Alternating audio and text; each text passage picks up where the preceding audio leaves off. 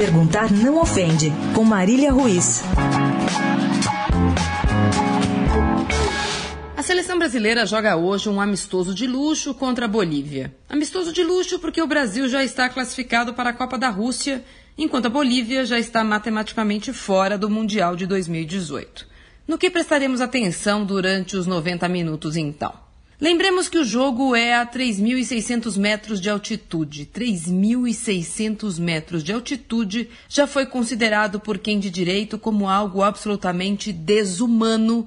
Não há atleta com pulmão para jogar em alto nível em tal altitude. Mas sabe como é?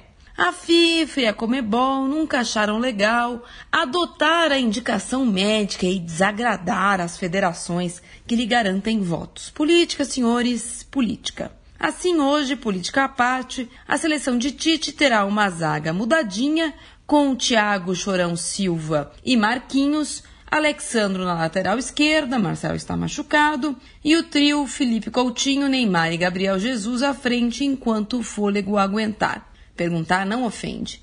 Nosso presidente da CBF, que não viaja e que, portanto, não sentirá os efeitos da altitude, não vai nunca se manifestar sobre as atrocidades a que nossos jogadores são submetidos em nome da política? E os nossos jogadores cordeirinhos? Nunca na vida eles vão falar nada ou postar nada que não seja um samba, um funk ou um toys? Não é possível se manifestar nem quando eles são os prejudicados? Marília Ruiz perguntar não ofende para a Rádio Eldorado.